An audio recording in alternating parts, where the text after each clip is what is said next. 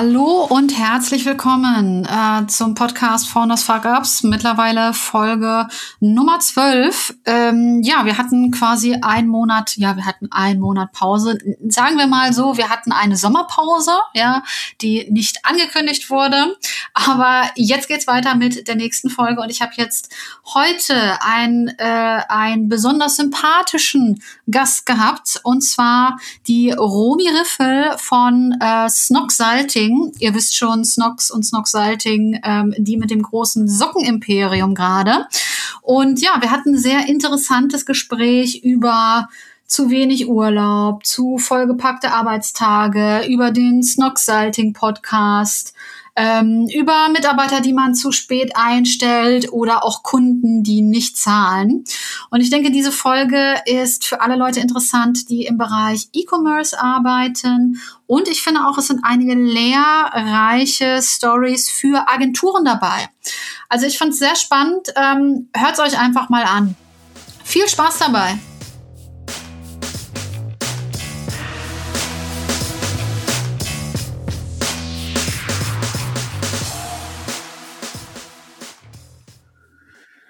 So, hallo und herzlich willkommen zum Podcast Faunus Fuck Ups. Heute zu Gast habe ich bei mir die Romi Riffel. Grüße dich erstmal. Hallo Melanie, freut mich sehr. Wunderbar. Ähm, magst du dich einmal unseren Hörerinnen und Hörern ganz kurz vorstellen? Ja, sehr gerne. Ich äh, bin Romi. Ähm, ich habe mit meinen beiden Cousins zusammen Snox Halting gegründet, mit Felix und Johannes. Ähm, Felix und Johannes haben vor allem erstmal davor noch ein Jahr vorher Snox gegründet. Und ähm, wir haben mit Snox auf Amazon gestartet, waren zwei Jahre nur auf Amazon zu finden bevor wir einen Online-Shop gestartet haben. Und äh, damals waren wir so Testimonial für verschiedene Amazon-Programme. Da, und deswegen kamen da damals viele Unternehmen auf uns zu. Als ich dann da dazugekommen bin, haben gemeint, könnt ihr einmal das für uns auf Amazon machen, was ihr für euch gemacht habt. Also auch für ja, größere Unternehmen. Und bei den ersten paar Unternehmen haben wir noch gesagt, so, nee, da verlieren wir irgendwie den Fokus oder das ist ja irgendwie gar nicht so unser Geschäftsmodell. Ähm, und als dann mhm. irgendwann so das zehnte Unternehmen kam, haben wir gedacht, okay, da müssen wir jetzt eigentlich äh, langsam irgendwie mal zusagen, weil das klingt doch nach einem interessanten Geschäftsfeld. Und ähm, ich habe auch BWL studiert, also ich kam quasi auch aus diesem Beratungshintergrund und war auch vorher schon bei einer größeren Beratung in München. Und ähm, dann hab, haben wir gesagt, okay, wir probieren das. Dann habe ich mich auf quasi damals dann äh, konzentriert, was auch eine Abteilung von Snox war. Und ähm, mhm. ja, das hat sich sehr gut entwickelt. Das ist mittlerweile auch ein eigenständiges Unternehmen. Wir ähm, sind ein großes Team mit Snox natürlich. Ähm, aber ja, ähm, uns sind mittlerweile 15 Leute, beraten ähm, die unterschiedlichsten Unternehmen in der unterschiedlichsten Größe auch. Also wir betreuen eine Marke von Henkel, Emma Matratzen haben wir unterstützt, ähm, Purolay seit Anfang an, seit vier Jahren, Rosenthal, also ganz, ganz viele Brands, die man auch kennt und ähm, machen alles ähm, für die Marken auf Amazon, ja, was der Endkunde sieht, aber auch natürlich, was hinter den Kulissen abläuft, ähm, ja, koordinieren die Werbemaßnahmen, solche Sachen. Ja. Ah, super cool. Und okay. wir haben auch einen Podcast also Johannes und ich, wir haben ja. auch einen Podcast ähm, und äh, laden da einmal die Woche auch unterschiedliche Gründer ein ähm, oder Fachexperten ähm, zu E-Commerce-Themen. Äh, ja, Dazu will ich dir gleich auch noch ein paar Fragen stellen, weil das mit dem Podcast finde ich natürlich sehr interessant, auch als Podcast-Host sozusagen. Ja. Aber lass uns noch mal einmal kurz bei Snox Salting äh, bleiben und wie das eigentlich entstanden ist. Also ich, äh, so wie ich dich jetzt verstehe, das ist sozusagen nebenbei entstanden. Mhm. Also es war nie der Plan so, man gründet jetzt Snox und dann gibt es ein Snox Salting, mhm. sondern irgendwann kamen die Leute an und sagten, Mensch, wie macht ihr das mit Amazon und Snox und könnt ihr uns das beibringen? Oder wie war das mhm. so? Also wie kamen die ersten Kunden dann auf euch zu? Eigentlich genau so. Also ähm, ja, es war so, dass äh, wir da Testimonial waren für Amazon Global Selling, hieß das Programm damals, und hatten da so ein paar Werbespots und dadurch wurden wir dort, glaube ich, auch ein bisschen bekannter. Damals gab es ja auch noch nicht so äh, ja, LinkedIn wie heute, ne, dass du dich da irgendwie als Experte platziert hast für das Thema, sondern das ging damals ja noch so ein bisschen über andere Channel. Also das war so 2018. Und mhm. ähm, ja, und dann kam der erste Kontakt ähm, zu dem, mit dem ersten Unternehmen, mit dem, dem wir dann auch gestartet haben. Der kam über Purelay, die wir, da der Purelay auch aus Mannheim ah, ist. Kenn ich sogar. Ähm, hm. Kam irgendwie darüber, wir kannten die, wir hatten dann das Ganze schon für die einfach so am Anfang freundschaftsmäßig angelegt, ne? Und haben gesagt, ja, ihr müsst da auch online sein und wir machen da einfach mal. Und die sind auch seitdem Kunde. Und äh, der eine Purelay-Gründer hat dann ähm, irgendwo, ich glaube, bei einem in einem Hotel einen anderen Unternehmer getroffen, der meinte, ich muss das auch umsetzen, gerade für meine Firma Amazon. Kannst du da mal den Kontakt herstellen? Und so kam das. Und das war ein relativ großes Unternehmen damals. Und das war so das erste Unternehmen, wo wir dachten, okay, ja, da müssen wir das, glaube ich, machen. Ähm, und dann äh, hat sich das irgendwie schnell weiterentwickelt. Oh, okay. Aber es ist voll nebenher entstanden, es war nie der Plan. Also das muss man schon sagen. Ich bin bei Snox mit eingestiegen ähm, nach einem Jahr damals waren wir zu dritt oder zu viert.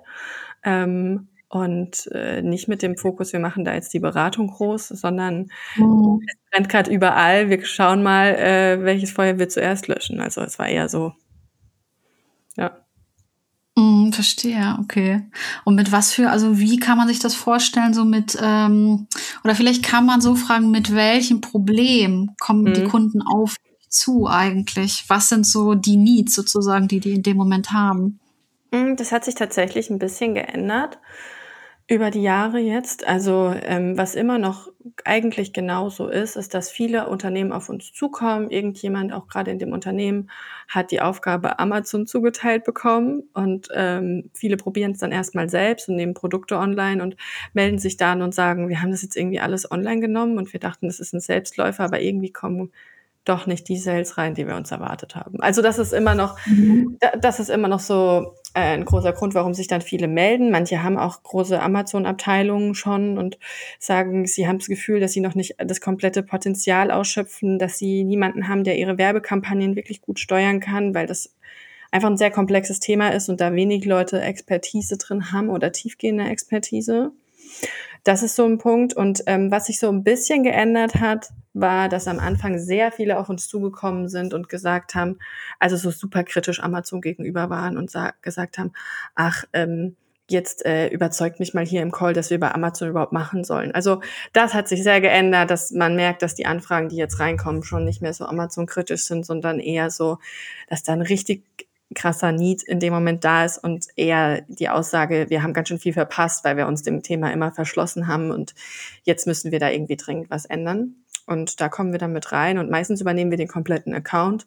Ähm, bei anderen größeren Firmen zum Beispiel kommen wir auch mal über drei, vier Monate mit rein. Wir hatten da letztes Jahr ein großes Unternehmen, die haben ein zehnköpfiges Team intern zusammengestellt, aber diese mhm. zehn Mann waren aus äh, anderen Teams vorher und hatten keine Amazon-Expertise dann haben wir da wirklich ganz intensiv einfach über drei, vier Monate geschult und ähm, das so mit aufgebaut, ja.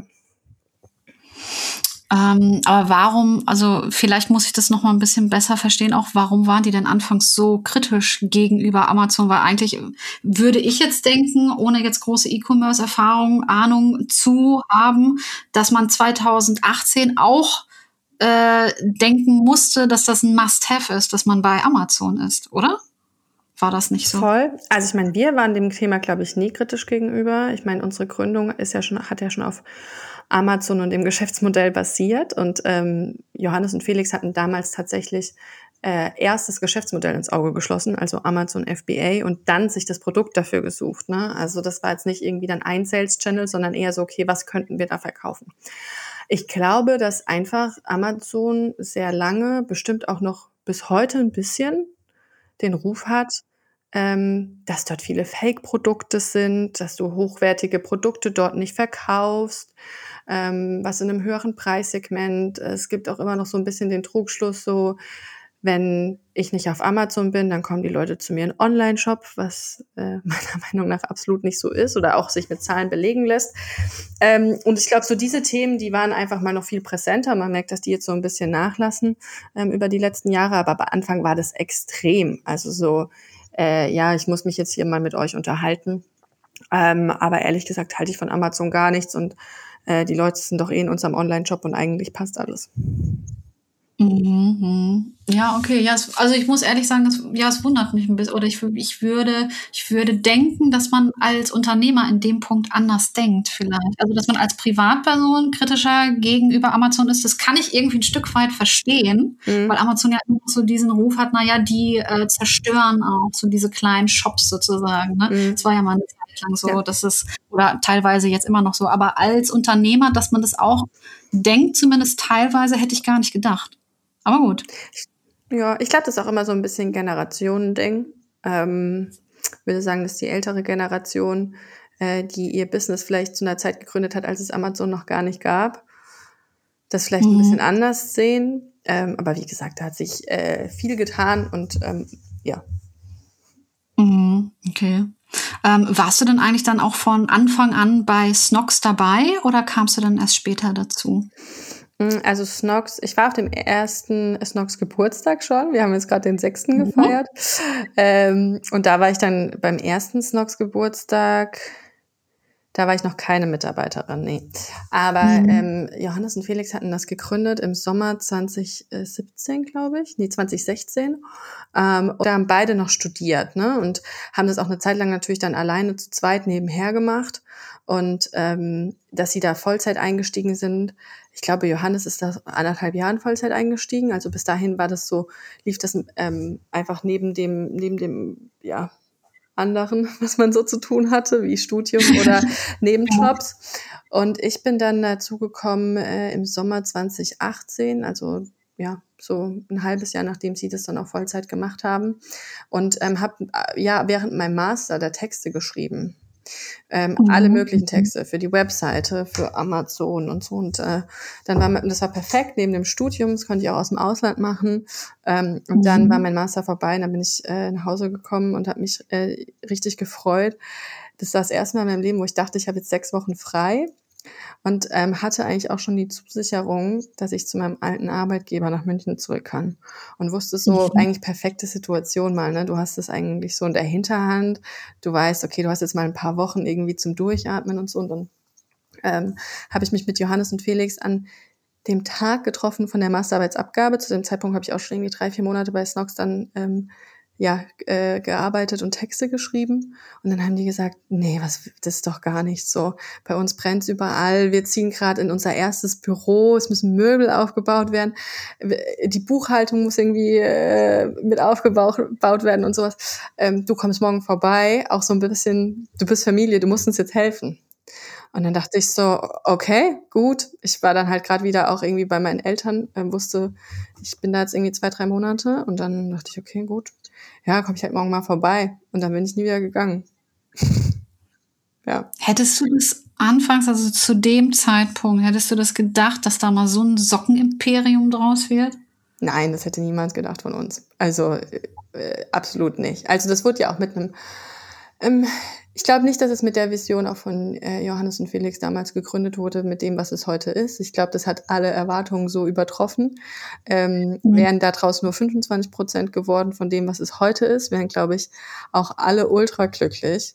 Ähm, aber es war ja vor allem mal so aus dem, ein bisschen aus der Verzweiflung gegründet. Johannes und Felix haben damals in der Bank gearbeitet, haben dort ihr duales Studium gemacht. Das hat den beiden überhaupt keinen Spaß gemacht. Vor allem Felix wollte flexibel sein und von überall aus arbeiten und oder arbeiten können. Und ähm, ja, dann das, deswegen wurde damals Nox gegründet. Ähm, das hätte niemals gedacht. Also ich glaube, hätte man das auch irgendwie als Erwartung oder Hoffnung gehabt, die Wahrscheinlichkeit, dass du dann enttäuscht worden wärst, die wäre ja auch bei, glaube 99 Prozent gelegen. Mhm, ja, krass. Ja, ich glaube, das hatte Johannes auch mal, ich weiß nicht, in irgendeinem Podcast hat er das, glaube ich, auch mal erzählt, auch vor seiner Zeit in, in so in dieser, so in dieser Bankerlehre, dass er da so unglücklich war. Ja. Ja, ja, okay. Aber dein Leben sieht ja dann jetzt heute auch ganz anders aus, als du es gedacht hättest, oder? So, also auch mit viel Reisen wahrscheinlich. Oder wie sieht, wie sieht eigentlich so, wie sieht eine typische Arbeitswoche bei dir aus? Wie kann man sich das vorstellen? Sehr, also immer sehr unterschiedlich. Es ist, also zur ersten Frage, nein, hätte ich nie gedacht.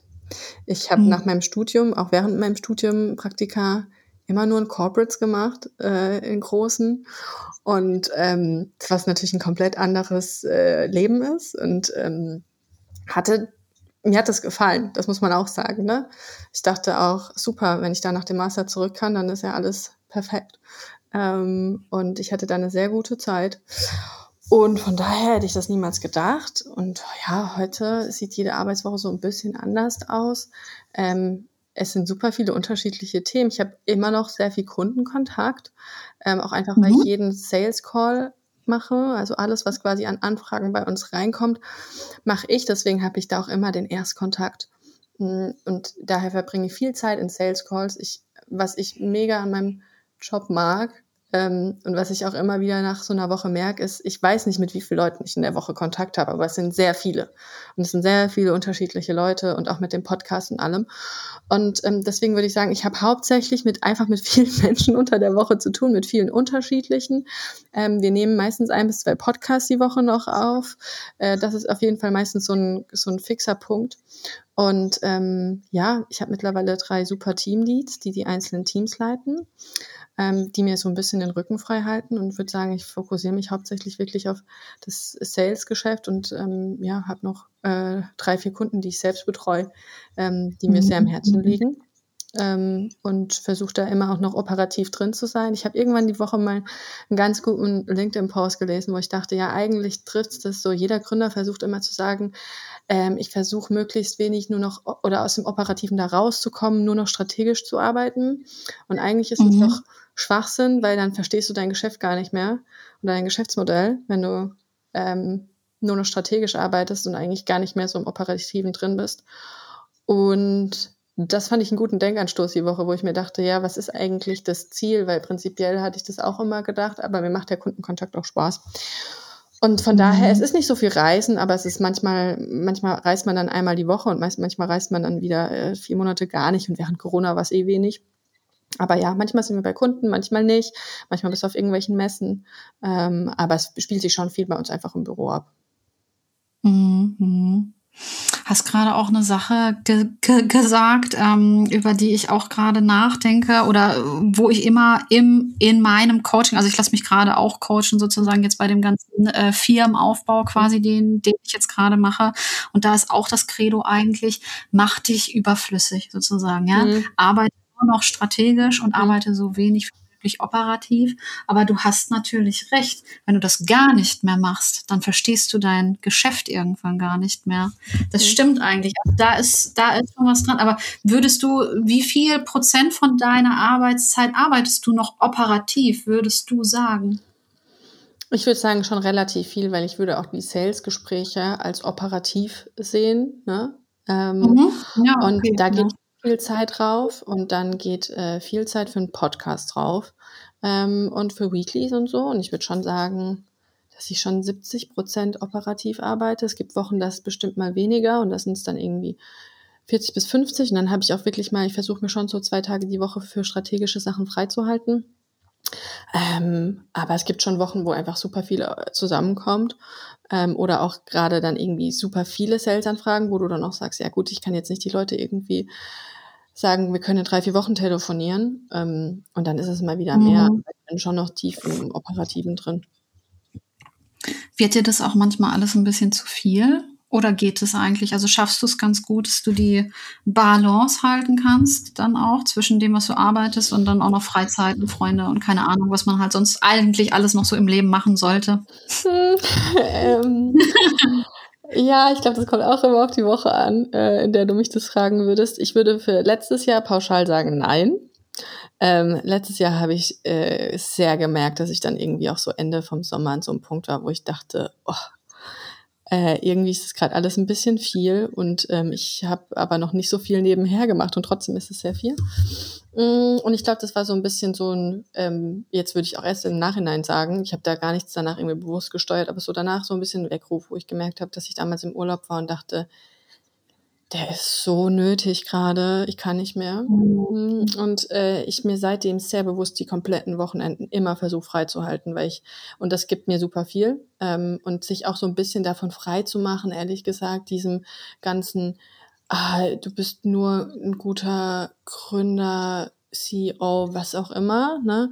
wenn du auch am Wochenende durcharbeitest und du musst bis 22 Uhr arbeiten und um vier wieder anfangen und so da muss ich sagen, habe ich mich im letzten Jahr wirklich gut von frei machen können und ähm, würde schon irgendwie behaupten, dass ich mich da mehr ähm, mehr auf mehr, mich achten kann und da das auch selbstbewusst sagen kann mhm. und nicht irgendwie, dass ich denke, oh Gott, was denken jetzt die Leute über mich, dass ich jetzt heute nur neun Stunden gearbeitet habe oder so.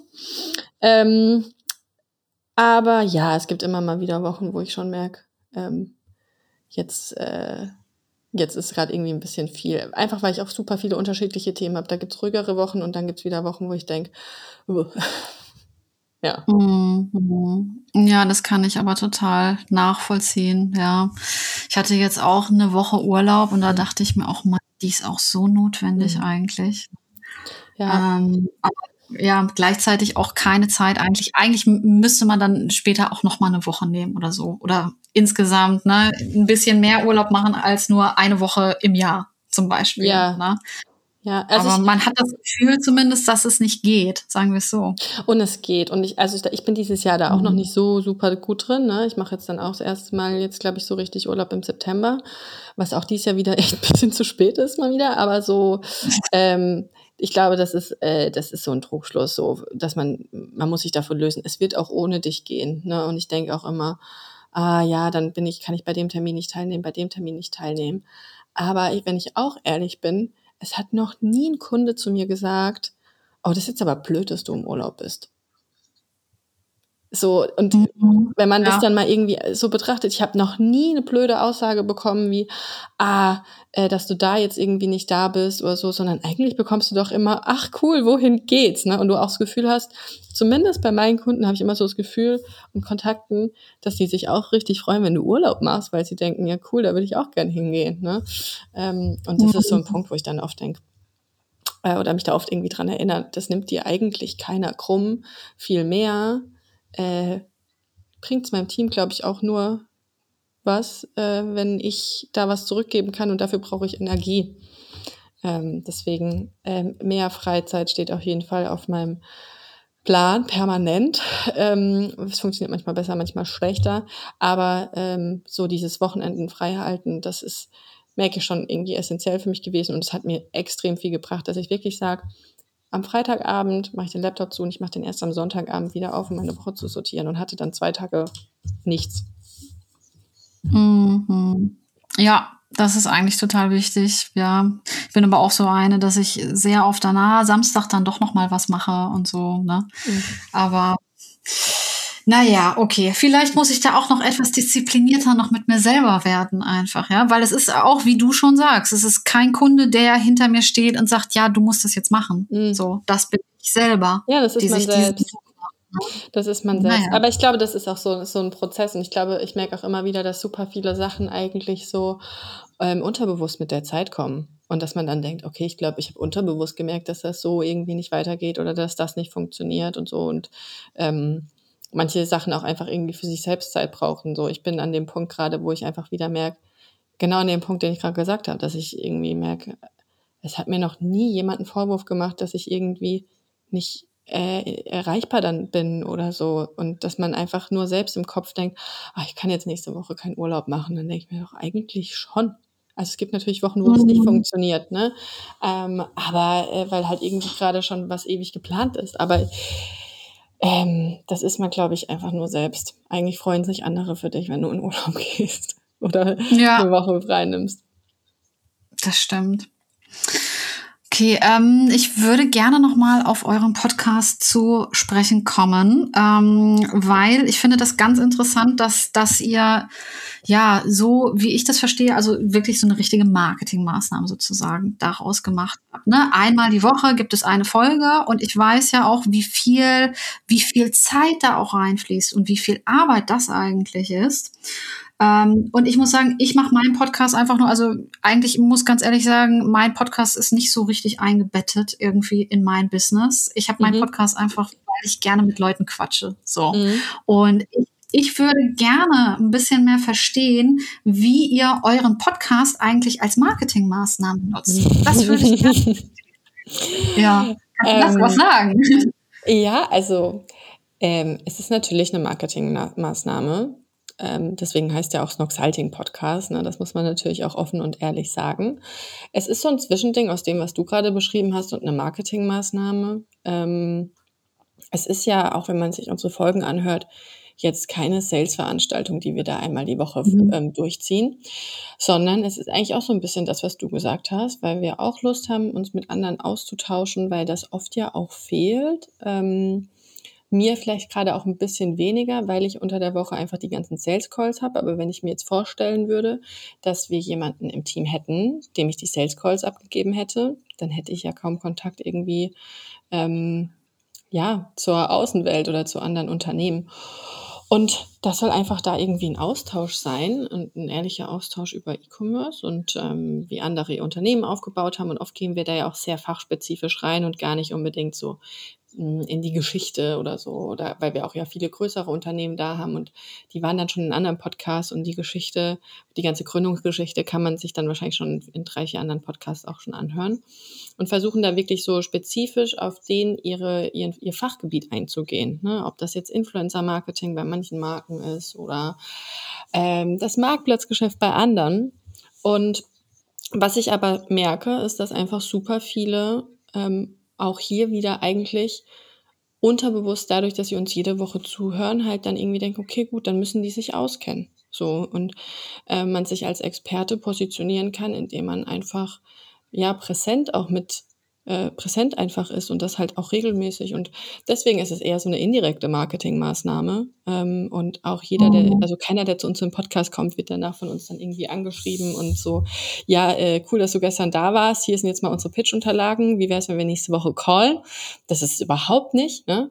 Ähm, und wir laden auch nicht die Leute irgendwie danach ein oder nach den Auswahlkriterien, wen hätten wir denn jetzt gerne als Kunden, sondern es ist auch einfach ein, ja, es ist so eine indirekte Marketingmaßnahme. Wir haben einen Podcast mit mit vielen Zuhörern in der Woche und ähm, positionieren uns dadurch ähm, ja mit unserem Expertenwissen. Das ist es eigentlich.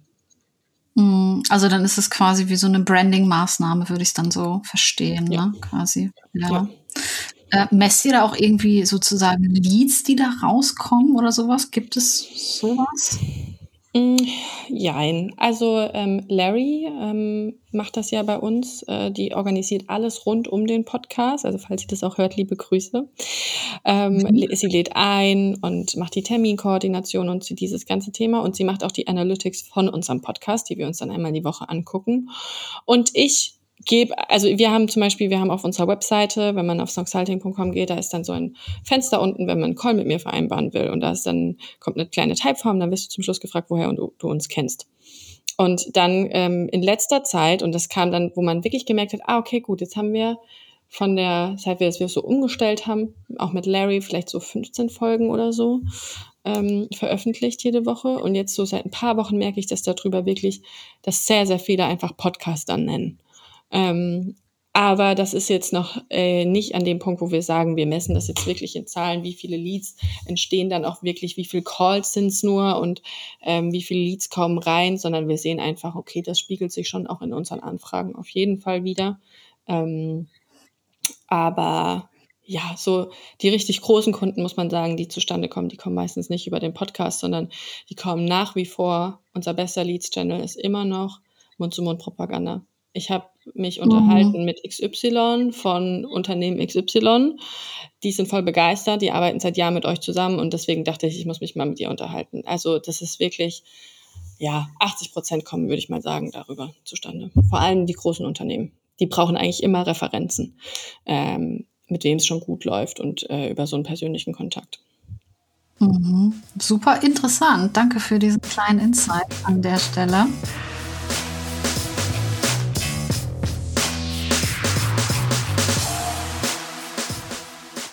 Okay, ich glaube, dann wären wir jetzt so weit, dass äh, wir sozusagen zum Mainpoint in diesem Podcast kommen. Äh, du hast uns äh, drei Fuck-Ups mitgebracht. Ja. Habe ich gehört.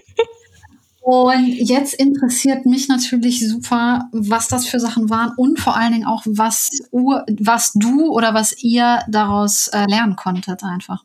Ja, ich habe, äh, ich fand es mal sehr interessant, ähm, nach deiner Einladung, sich auch mal kurz hinzusetzen und zu sagen, okay, was sind eigentlich die ersten drei Sachen, die mir über die letzten mh, mm, vier, fünf Jahre äh, jetzt so in den Kopf kommen, als irgendwie mhm. Fuck-ups. Ähm, ja, fand ich mega interessant. Also und vor allem auch der erste Gedanke, der mir direkt kam, war, dass wir für, also insbesondere für Snoxhalting zu spät Leute eingestellt haben. Ähm, und oh, okay. Mhm. Im Sinne von, dass ich, dass das Unternehmen schon längst so weit gewesen wäre und wir immer wieder über Monate den Punkt hatten, dass, sie, dass wir abends in der Küche von unserem Büro standen und Johannes gesagt hat, so, wir stellen jetzt jemanden ein. Ähm, mhm. Lass doch jetzt jemanden einstellen. Und ich mal so, hm, nee, lass mal noch gucken, lass mal noch die Abrechnung von den nächsten zwei Monaten abwarten und so. Ähm, und äh, wir das echt lange rausgezögert haben, bis wir da jemanden eingestellt haben. Also ich glaube, ich war die ersten ein Vierteljahre alleine. Und im Endeffekt hat sich natürlich alles super gut entwickelt. Aber ich glaube, wir wären jetzt nochmal an einem anderen Punkt. Hätten wir vielleicht nicht ein Vierteljahre gewartet, sondern ein halbes Jahr. Und wir wären rückblickend auf jeden Fall in der Lage damals gewesen, und das wäre der richtige Zeitpunkt gewesen, da schon jemanden einzustellen.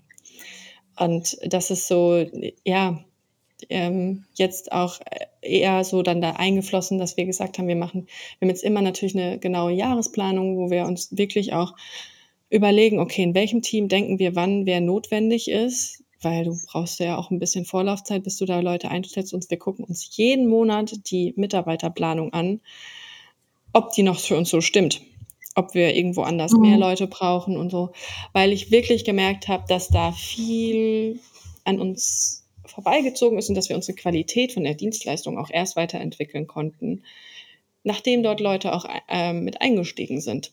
Ähm, und mhm. das hat extrem geholfen und ich glaube auch gerade für alle, die zuhören und es vor allem alleine machen, es hilft extrem, wenn du da eine zweite Person da hast. Ähm, und es war so oder ist immer noch so, dass Johannes und Felix natürlich einen super großen Fokus auf Snox haben.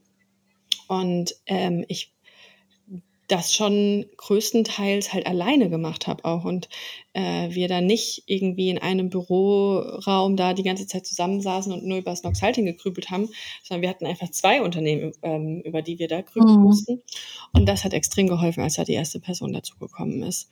Ähm, und das hat dem Ganzen schon so einen richtigen Push gegeben. Und äh, das wäre, glaube ich, gut gewesen, hätten wir das noch ein bisschen früher gemacht. Mhm. Also dann war das eine ganze Zeit lang so, dass Snox Salting quasi nur aus Romi bestand. Ja, und jeder Prozess, also so dadurch habe ich mich auch super tief in Themen eingearbeitet, was mir bis heute extrem hilft, weil ich habe halt die Werbung von unseren Kunden gemacht, ich habe halt den Content von unseren Kunden gemacht, ich habe mich in Photoshop eingearbeitet, ähm, ich habe mich in Paid Advertising eingearbeitet, in das in Amazon an sich als Thematik. Ähm, und äh, habe da wahrscheinlich in dem Jahr so viel Wissen wie davor und danach nicht mir wahrscheinlich angeeignet, weil ich alles selber machen musste und es war auch für was gut. Ähm, aber dadurch konnten wir natürlich auch nicht viele Kunden annehmen, weil ich halt alles bei jedem Kunden gemacht habe. Mhm. Und, ähm, und deswegen muss man sagen, ja, ähm, würde ich, ja, das würde ich jedem empfehlen. So, wenn das finanziell möglich ist und ähm, es war nie der Punkt, dass ich eigentlich da nicht dran geglaubt habe, ne? Ähm, dann stellt jemanden ein. So, man muss es sich nicht ewig lang be beweisen, dass man das auch alles selbst kann, sondern zu zweit, mhm. zu dritt, zu viert klappt es meistens sogar noch ein bisschen besser. Mhm. Also dann war die direkte Folge davon, von diesem Zögern sozusagen und diesem alles alleine machen, war dann, dass ihr eigentlich mehr Kunden hättet annehmen können, aber die Kapazitäten waren dann sozusagen nicht da. Ja. Das war dann die Konsequenz, ne? Ja, total. Ja. Ja, gut, aber ich kann auch verstehen, warum man da zögert. Ich habe auch bei meiner ersten Mitarbeiterin sehr lange gezögert und habe mich auch immer wieder gefragt, Mensch, kannst du dir das wirklich leisten? Ja. Einfach. Ne? Ja, kann ich also, total verstehen. Ich kann auch jeden an dem Punkt immer noch total verstehen.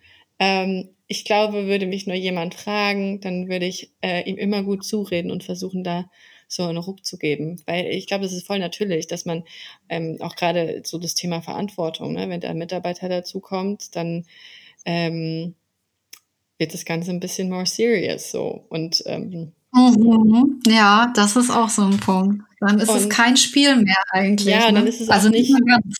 Ja, und dann ist es auch nicht so, ach, ich kann auch nächste Woche aufhören. Und dann mache ich halt was anderes. So, das ist es an dem Punkt halt nicht mehr. Und, aber wenn du den für dich mhm. beantwortet hast und wenn du für dich beantwortet hast, nee, ich möchte das die nächsten Jahre machen, ich glaube an, ich glaube daran, ähm, dann, dann stell jemanden ein, wenn dir das hilft. Ja, ich glaube, das ist ein sehr guter Punkt und ich glaube ähm, ähm, gerade ähm, ja Leute, die ähm, ja, wo es noch so eine, also wo die an diesem Punkt sind, wo man von einer ein Mann oder ein Frau Firma dann weiter wächst oder weiter wachsen muss eigentlich, dann musst du jemanden anstellen. Ich glaube, für die ist das jetzt ein ganz wichtiger Punkt, den du jetzt gerade angesprochen hast. Ja. Okay, und wie sieht's weiter aus? Was ist dein äh, zweiter Fuck-up, den du dir aufgeschrieben hast? Zweiter Fuck-up, definitiv. Wir waren wieder zu spät dran.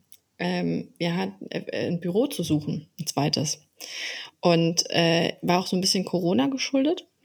Hm, dann waren nicht viele im Büro, dann kamen plötzlich alle zurück und du hast gemerkt, oh, das reicht hier alles gar nicht mehr.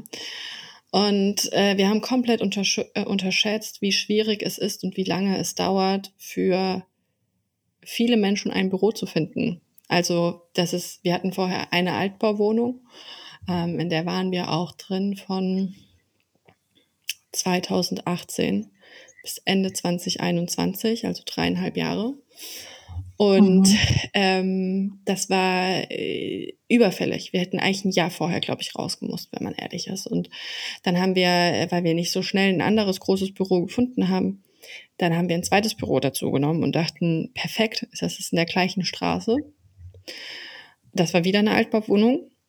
Und jetzt äh, war es dann irgendwann so, dass wir gemerkt haben, oh, da findet so ein richtiger Kulturshift statt. Das eine wird auch so wahrgenommen als irgendwie Büro erster Klasse und das andere als so ein Abstellbüro, weil das irgendwie als zweites dazugekommen ist. Und das war für die Kultur, würde ich sagen, super schwierig. Und was ich auch unterschätzt habe, wir sind jetzt 20, Januar 2022, also diesen Jahres sind wir umgezogen in ein großes Büro, äh, haben es dann endlich geschafft und konnten es auch so gestalten, wie wir wollten. Und es ist so ein richtiges Büro. Und am Anfang waren wir immer so, oh, wir hängen da irgendwie an dem alten Büro dran und das andere ist jetzt, wir dachten immer, das ist sehr corporate. Ähm, passt es zu uns als Start-up oder als das, was wir uns jetzt noch auch wahrnehmen? Ähm, ist mhm. halt ein mhm. Neubau und wir konnten das mitgestalten und es ist super groß. Aber es ist so ein Büro, Bürogebäude. So unter uns ist irgendeine Tochterfirma von BASF und über uns ist PwC. Und mhm. ähm, wir waren, glaube ich, so echt dem Ganzen so ein bisschen so, hm, das wird schon gut, aber wir sind auch mal gespannt. Und das kann ich nur jedem empfehlen. Ich merke jetzt im Nachhinein, wie sich von, würde ich mal sagen, jedem im Unternehmen die Arbeitsqualität so verbessert hat, weil es keine Altbauwohnung mehr ist, weil wir weil es klimatisiert ist, so blöd und spießig wie das klingt, ne? Weil jeder Platz hat, weil die Geräuschkulisse ruhig ist, ähm, weil wir wieder alle zusammensitzen, weil wir eine coole Area haben, wo wir alle Platz haben. Wir haben eine große Küche, wo wir uns mittags treffen. Und ich finde, dieses Büro hat uns so viel gebracht. Ähm, und das war viel zu spät. Und wir haben das niemals, glaube ich, als so kritisch eingeschätzt, unsere Bürosituation, wie man jetzt im Nachhinein sagen muss, dass sie eigentlich war. Ähm, mhm. Mit zwei Büros, mit zu wenig Platz, mit keinen wirklich festen Arbeitsplätzen für alle Leute. Ähm, und auch Tagen, wo du ins Büro gekommen bist und dachtest, ah, wo setze ich mich jetzt hin? Oder ach, ich bleib lieber den ganzen Tag daheim, weil ich finde eh keine ruhige Ecke. Ähm, und das hat uns äh, extrem viel gegeben. Und wenn ihr merkt, hey, ihr müsst eigentlich in einem halben Jahr spätestens raus, dann fangt heute an zu suchen. Und ähm, eurem Unternehmen wird's gut tun, auch wenn ihr denkt, dass ihr eine Altbauwohnung für den Charme braucht, wenn ihr einfach richtig gute Arbeitsbedingungen habt. Ähm, und das ist unser neues Büro. Wie lange dauerte das, bis ihr ein Büro gefunden habt? Ach so, und auch für wie viele Leute eigentlich? Wir haben jetzt knapp 1000 Quadratmeter. Festgelegt sind, glaube ich, 58 Arbeitsplätze. Wir kriegen da ein paar mehr unter. Also ich würde sagen, realistisch passen da wieder unter guten Arbeitsbedingungen, würde ich mal sagen, knapp 70 wahrscheinlich rein, wenn wir dann eine Vollauslastung haben. Bei uns arbeiten aber viele Remote, so dass ich ja mal sagen würde, realistisch sind am Tag zwischen so 25 Leute sind da, 25 bis 30. Und wir haben auch viele in Hamburg sitzen ähm, und ja auch noch ein paar, die auch komplett remote sind, weder Hamburg noch Mannheim. Ähm, und ja, es wurde komplett neu gebaut. Ich glaube, letzten Sommer haben wir, ich glaube, wir haben letztes Jahr März oder so unterschrieben. Also von der Unterschrift, bis wir eingezogen sind, ähm, so neun bis zehn Monate. Und wir haben im letzten Sommer haben wir dann, saßen wir mit der Innenarchitektin zusammen und konnten dann quasi unsere Wünsche äußern, unsere Ideen einbringen. Und dann äh, wurde da super schnell angefangen zu bauen, also auch für die Fläche. Das ging natürlich dann super schnell. Und wir konnten im Dezember letzten Jahres dann einziehen und haben so richtig im Januar gestartet. Unser Grundproblem war, dass wir vorher auch viel zu lange an einer anderen Immobilie festhingen. Ähm, das war ja so eine mit eins der ältesten Gebäude in Mannheim, was auch umgebaut wurde zu so einem ja modernisierten Bürokomplex mit Innenausbau und allem. Und ähm, diese Prozesse mit dem Bauträger gingen so unglaublich lang, bis wir irgendwann die Notbremse gezogen haben, weil wir gemerkt haben, wir haben jetzt hier nach fünf Monaten immer noch keine Unterschrift gesetzt. Und das hat uns so, was den Zeitrahmen angeht, so ein bisschen das, das Genick gebrochen, weil wir ehrlich gesagt dachten, dass zu dem Zeitpunkt, wo wir gesagt haben, wir haben immer noch keinen Vertrag, dachten wir, und das war auch die erste Aussage damals ähm, von dem Bauträger, dass wir zu dem Zeitpunkt schon eingezogen sind. Und mhm. ähm, ja, das war so ein bisschen, das, das hat das Ganze nochmal irgendwie in die Länge gezogen. Ähm, aber ja. Kann das eventuell sein, dass ihr diese Story auch mal auf LinkedIn erzählt habt? Ich, ich, hab, ich kann mich so dunkel erinnern, da mal was von gelesen zu haben. Das, das kann sehr gut sein. Wir, äh, wir teilen ja sehr, sehr viel auf LinkedIn und ähm, mit dem Büro, da, das, war, das war schon ein großer Punkt für uns. Also sowohl das Neue als auch das Alte, als auch, dass wir da zu lange gebraucht haben, um zu sagen, Bauch, das Bauchgefühl war schon viel länger schlecht. Und das ist auch sowas, was ich bei allen drei Punkten dachte, was über allem steht, hätte ich von Anfang an auf mein Bauchgefühl gehört, dann hätte man es mm. anders gemacht. Und manchmal redet man sich dann irgendwie ein, ah nee, es ist noch vernünftig, noch mal ein bisschen länger in dem anderen Büro zu bleiben. Oder es ist vernünftig, jetzt noch niemanden einzustellen oder so. Ähm, aber ich glaube oft, ich meine, das ist vielleicht auch immer ein bisschen typabhängig, aber mein Bauchgefühl, muss ich sagen, dem kann ich schon oft recht geben. Ich glaube, das ist bei vielen Menschen so. Aber man hört nicht so oft drauf. Mm. Ja, kann ich, äh, auch das ist ein Problem, das ich auch teilweise selber immer noch mhm. habe, äh, dass ich nicht auf mein Bauchgefühl höre. Früher war es noch mehr, ich würde sagen, jetzt ist es weniger, jetzt höre ich öfter mal drauf und es erweist sich dann oft auch als richtig, dass dann hinterher wirklich irgendwas kommt und wo du denkst, ah, jetzt bin ich froh, dass ich das und das nicht gemacht habe und mhm. auf mein mhm. Bauchgefühl habe. Und da hattest du dieses Bauchgefühl auch? Bei der Sache jetzt hier mit diesem Bauträger und dachtest du, hm, sollen wir das machen oder äh, gab es sowas? Das hatten wir, glaube ich, schon, alle Beteiligten hatten das, glaube ich, schon viel, viel früher ähm, als, als zu dem Zeitpunkt dann, weil du gemerkt hast, die Prozesse laufen nicht und äh, mhm. schon in mhm. den ersten Unterhaltungen war dann so, wo wir gemerkt haben, die die haben ihre Kosten gar nicht im Blick, wo du, also die wir, die ja quasi an uns weitergegeben worden wären, so, da waren so Punkte, ich glaube, mit der Klimaanlage und sowas, wo sie gemeint haben, äh, wo wir dann, oder wo unser Innenarchitekt dann damals nachgefragt hat, ja, ihr habt hier in der Hochrechnung drin stehen 80.000 Euro Klimaanlage. Ähm, äh, was für eine Klimaanlage ist es denn und wie berechnet sich das? Habt ihr da schon das finale Angebot vorliegen? Und die einem dann nicht mal sagen konnten, was für ein Typ von Klimaanlage das ist. Und äh, mhm ja, also so, so Punkte, wo du dann gemerkt hast, so das sind einfach Summen, die da einfach mal so reingeschrieben wurden. Ne? Ähm, oh. Und äh, deswegen war das Bauchgefühl schon äh, lange nicht gut, bevor wir da die Notbremse gezogen haben. Warum habt ihr es trotzdem gemacht, zumindest anfangs sozusagen, trotz schlechtem Bauchgefühl? Weil die Immobilie so cool war, glaube ich. Weil wir dachten, das ist der absolute Jackpot, dort unser Büro drin zu haben. Ich glaube, wäre das so ein durchschnittliches ähm, Gebäude gewesen, wie halt irgendwie viele andere Bürogebäude, oder wir hätten ähnliche Alternativen dann auch gehabt, dann hätten wir da vielleicht auch früher was gesagt. Aber man kann es ja auch mal googeln. Es ist die Landsvilla also wie Markus Lanz, Lanz Villa in Mannheim, eins der ältesten Gebäude. Ähm, und das ist, äh, Mannheim hat ein paar schöne Ecken, aber ganz, ganz vieles auch nicht schön. Deswegen, wenn man da mal an einer schönen Ecke ist, dann ähm, oder ein schönes Gebäude da muss man zuschlagen. da muss man zuschlagen. Und es war so, ich bin, also ich persönlich, ne, ich, ich komme nicht aus Mannheim, aber ähm, ich komme nicht von weit weg und meine war früher mit meinen Eltern schon öfter in Mannheim und ich kannte das früher schon, weil mein Papa dort ähm, eine Agentur drin hatte, mit der er zusammengearbeitet hat. Und deswegen kannte ich die noch von früher, als er mich da irgendwie mal mitgenommen hatte. Und ich dachte mir, wow, das ist so ein tolles Gebäude.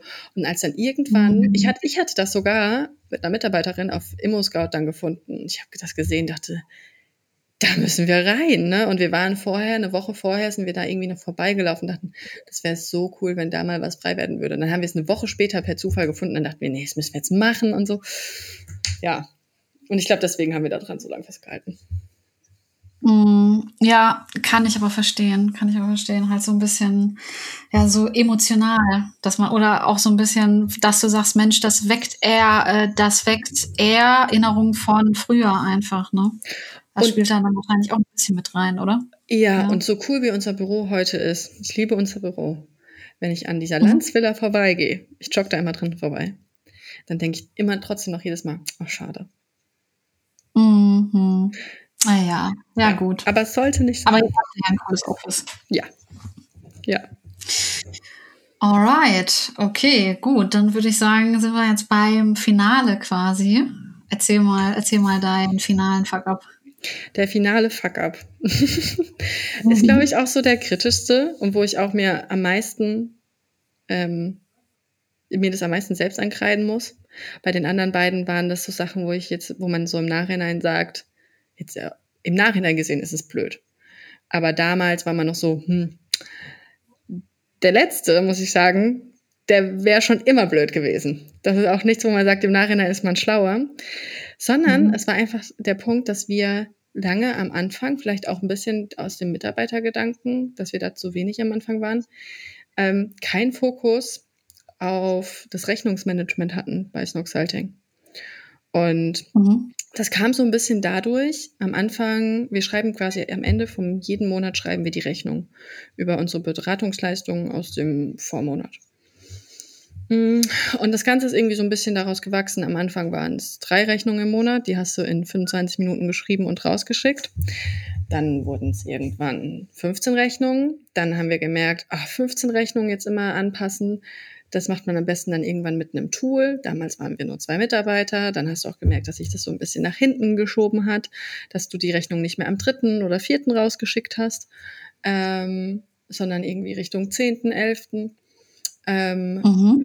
Und ja, das war irgendwie so der, damit hat es irgendwie so angefangen und dann auch, dass wir niemanden hatten, der das mit Fokus gemacht hat. So blöd wie das auch klingt, irgendwie man denkt so, ja, Rechnungen schreiben, weil jetzt mittlerweile sind es weiß nicht, 50, 55 Rechnungen oder so, die wir im Monat rausschicken. Und äh, wir an einem Punkt waren, ich würde sagen, das war so vor anderthalb Jahren, dass wir auch nicht wirklich ein Auge drauf hatten, ob die Rechnungen alle auch wirklich super regelmäßig überwiesen werden. Wir haben nicht so super schnell äh, Zahlungserinnerungen und Mahnungen rausgeschickt, auch einfach weil der Workload so hoch war. Und großer Fehler, äh, das Geld oder die Rechnung überwiesen wurden auf ein gemeinsames Konto mit Snox, weil wir damals auch noch eine Gesellschaft waren. Und das daher so ein mhm. bisschen untergegangen ist. Ne? Also so, da gingen die Snox-Beträge, äh, da die Einkünfte von Amazon, von PayPal, von alle möglichen ne, kamen da an. Dann wurden die Waren von dem Konto bezahlt. Dann äh, kamen unsere Snox-Halting-Rechnungen da drauf und so. Und da haben wir dann irgendwann so ein bisschen, äh, hast du halt nicht, du siehst nicht auf einen Blick so, ah, haben die jetzt überwiesen? du siehst nicht wirklich den Need oder den Urge gerade, die Rechnung einzutreiben. Und ähm, das, das sind wir viel zu spät angegangen und haben dann halt wirklich auch bei manchen einfach dann gemerkt, scheiße, als ich dann gesagt habe, okay, irgendwas stimmt hier gerade nicht mehr. Ne? Und bei manchen, da war ein Kunde dabei, das war eigentlich der größte Fehler, ähm, dass der die letzten drei Rechnungen nicht bezahlt hat. Und das war so eine große Setup-Leistung.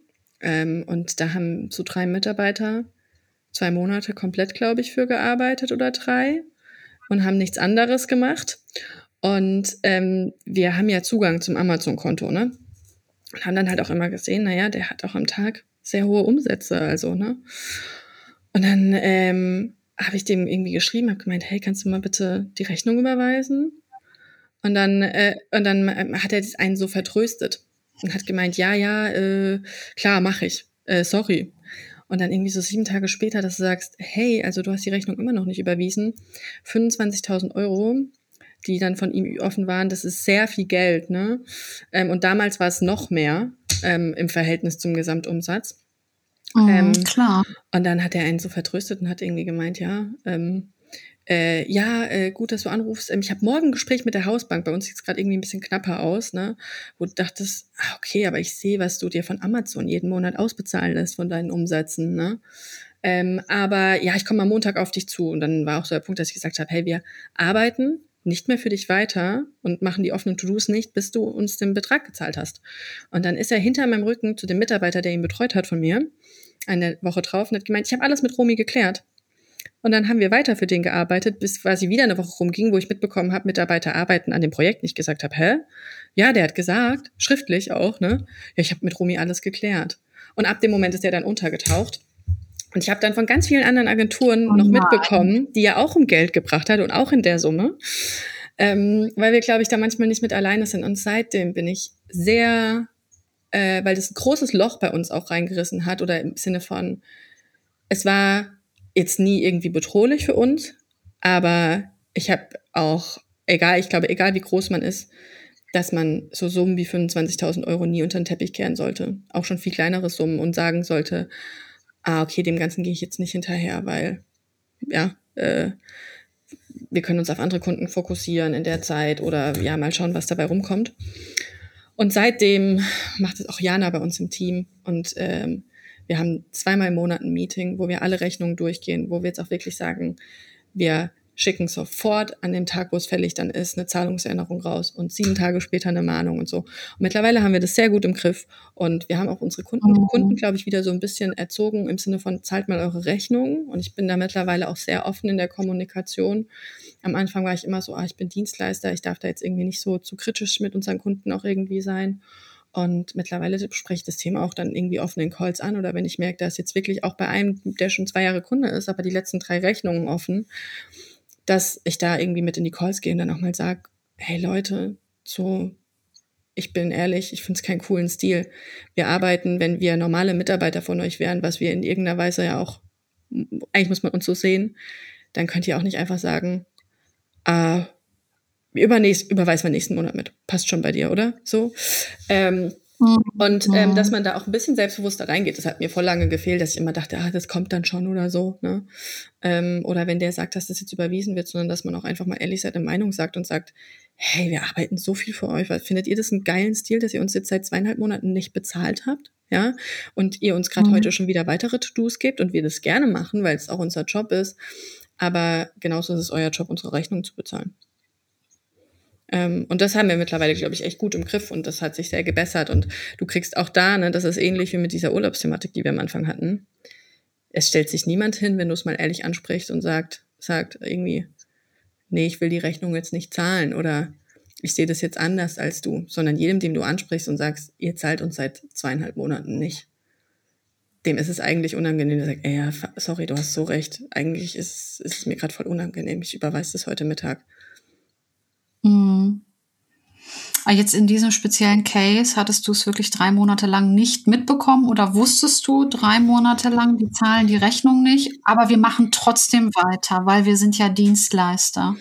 Mm, in dem, in dem speziellen Case, ich glaube es nicht, dass wir es drei Monate nicht gemerkt haben. Ich kann dir das ehrlich gesagt nicht mehr genau sagen, aber es so, ähm, ich glaube, da wir die erste Rechnung ja eh erst nach fünf Wochen Zusammenarbeit stellen, ungefähr, ähm, waren es dann vielleicht irgendwie so bei der, ja, die, dass die, als die zweite Rechnung dann wirklich überfällig war, dass du gemerkt hast, ja gut, jetzt arbeiten wir halt schon acht Wochen für den, der hat nicht bezahlt und dann sprichst du es halt dann irgendwann mal an und dann hat sich das so, das Ganze noch gezogen. Lustig, also was heißt lustig an? Nee, es ist überhaupt nicht lustig. äh, ich hatte, wir hatten es dann äh, irgendwann an Inkasso gegeben, weil der sich dann auch überhaupt nicht mehr gemeldet hat.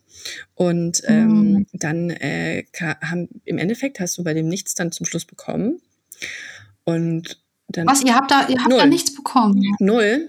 Und ich habe das gestern Abend noch mal jemandem erzählt und eigentlich muss ich das wirklich mal machen, weil wir haben dann von Credit Reform, was jetzt so ein Inkasso-Unternehmen auch ist, dann nach einem halben Jahr die Meldung bekommen, dass sie das Geld bei ihm nicht eintreiben konnten. Und dieses so in der Art, weil es zahlungsunfähig, nicht mal, sie haben nicht mal das Wort zahlungsunfähig in den Mund genommen, das war nämlich der Punkt, sondern sie haben uns so eine Liste geschickt, wann das erste Mal Unternehmen sich ähm, ja bei Inkassounternehmen geäußert haben, dass sie das Geld von ihnen nicht bekommen. Und wann auch das erste Mal dann auch wirklich Klagen an irgendein Gericht da in Norddeutschland äh, dann auch ging. Und wir haben eine Liste bekommen mit 30 offenen großen Forderungen von Credit Reform von anderen Unternehmen. Und die ersten Forderungen, die eingetrieben werden sollten, waren im Januar 2021. Und das Unternehmen hat mit uns den Vertrag oder uns kontaktiert und den Vertrag mit uns unterschrieben im Mai. Das heißt vier Monate und halt auch mhm. willentlich danach. Und ich hatte dann irgendwie noch im Hinterkopf, als uns Credit Reform das geschickt hat, dass der mir erzählt hat, dass er bei einer bestimmten Agentur seine sein Shopify Store oder alles auf Shopify jetzt umstellen lässt. Und dann dachte ich, okay, ich schreibe dem jetzt mal, dem Gründer von denen auf LinkedIn, weil irgendwie lässt mich nicht los, die Geschichte. Und ich dachte mir immer so, dass sowas in Deutschland nicht passieren kann, dass ein Unternehmen einfach weiter, ich meine, wir haben jetzt anderthalb Jahre später und das Unternehmen ist einfach weiter einfach tätig, ne? Und es interessiert anscheinend niemanden, dass ganz viele sagen, dieser Typ und das Unternehmen schulden uns, glaube ich. Also ich könnte mir gut vorstellen, dass da irgendwas so im höheren sechsstelligen Bereich offen ist, ehrlich gesagt. Also wenn jede Forderung ungefähr mhm. die Höhe von uns hat, dann sind wir da irgendwie schnell bei sechs, sieben, achthunderttausend Euro. Und ähm, dann habe ich dem äh, Agenturinhaber geschrieben und dann hat er gemeint, ach lustig, dass du dich bei mir meldest, ich wollte mich auch schon immer mal bei dir melden. Ähm, und dann hat er gemeint, ja, die haben bei uns den Shop machen lassen.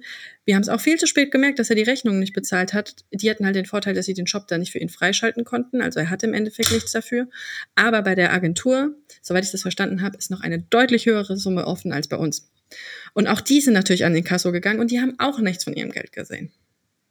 Und deswegen, das ist so, so für mich der Reminder, so in Kasso ist nicht immer auch die Hintertür, dass ihr doch noch an euer Geld kommt und für eure Leistungen bezahlt werdet, sondern man muss das möglichst früh bemerken und auch da einfach dann sagen, okay, wir arbeiten nicht weiter.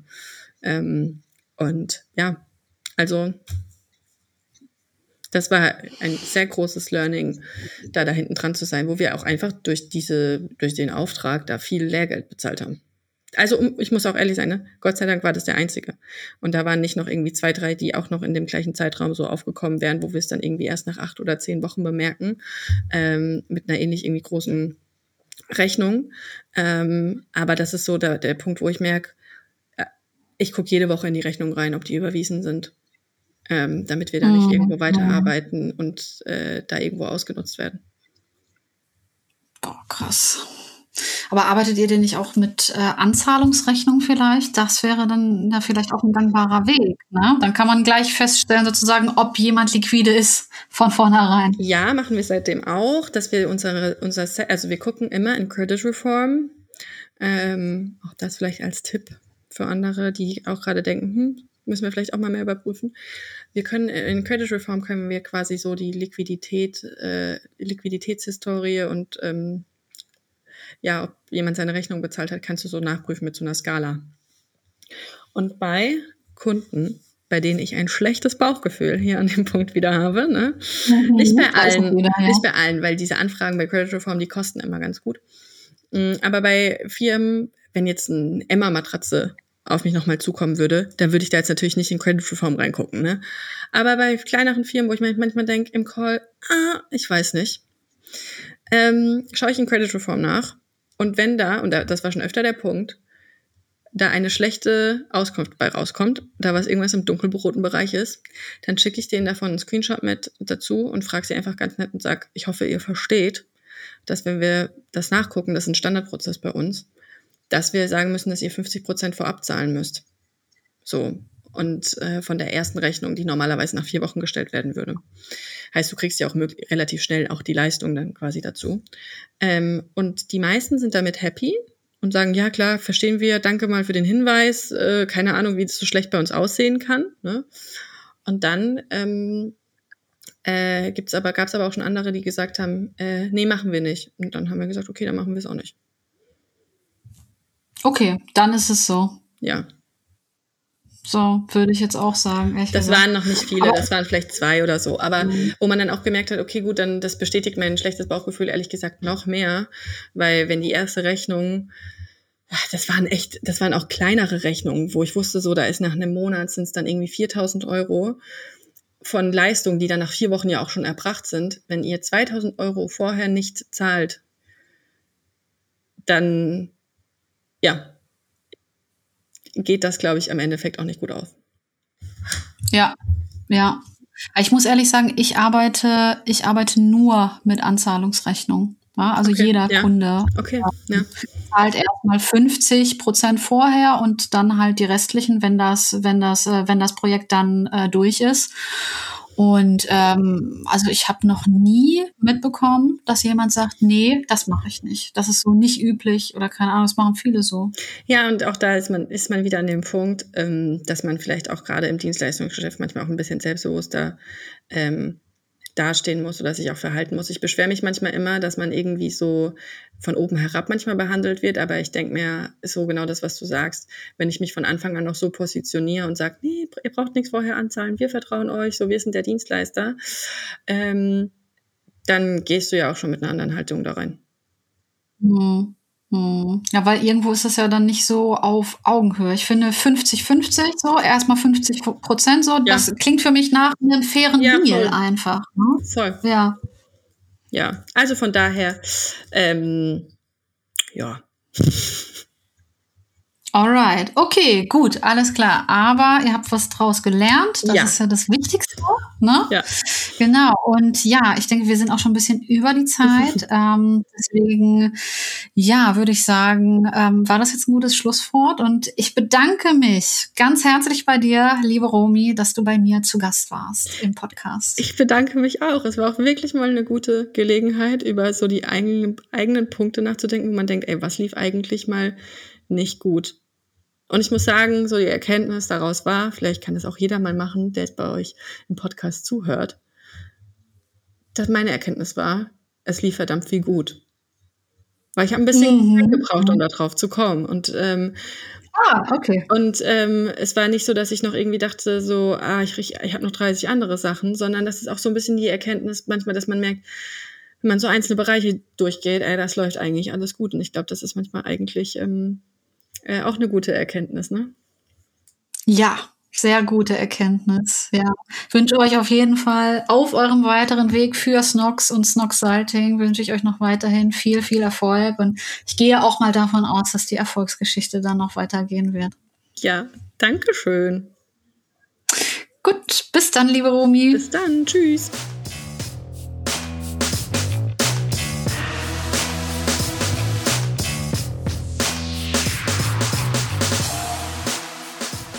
So, das war's mit Folge 12 vom Podcast Founders Fuck Ups. Ähm, ja, wenn ihr jetzt nach dem Gespräch sagt, ah, ich bin auch, äh, ich bin auch im E-Commerce tätig und wir müssten auch unbedingt mal auf Amazon durchstarten oder wir haben das schon gemacht, aber das mit den Sales, es läuft vielleicht noch nicht so richtig, dann wendet euch gerne an Romy Riffel von Snog Salting, die hat da ganz viel Ahnung und kann euch da weiterhelfen. Ihr findet alle Infos ähm, zu Snog Salting und auch zu dem Snog Salting Podcast in den Show Notes. Ja, ansonsten bedanke ich mich ganz herzlich fürs Zuhören und ja, wenn ihr auch mal zu Gast sein wollt bei Founders Fuck Ups, selber Founder seid und auch mal von euren Misserfolgen erzählen wollt, dann meldet euch einfach bei mir und zwar per E-Mail äh, info at contenthelden.de. Ja, dann hören wir uns in ungefähr einem Monat an dieser Stelle wieder. Bis dahin.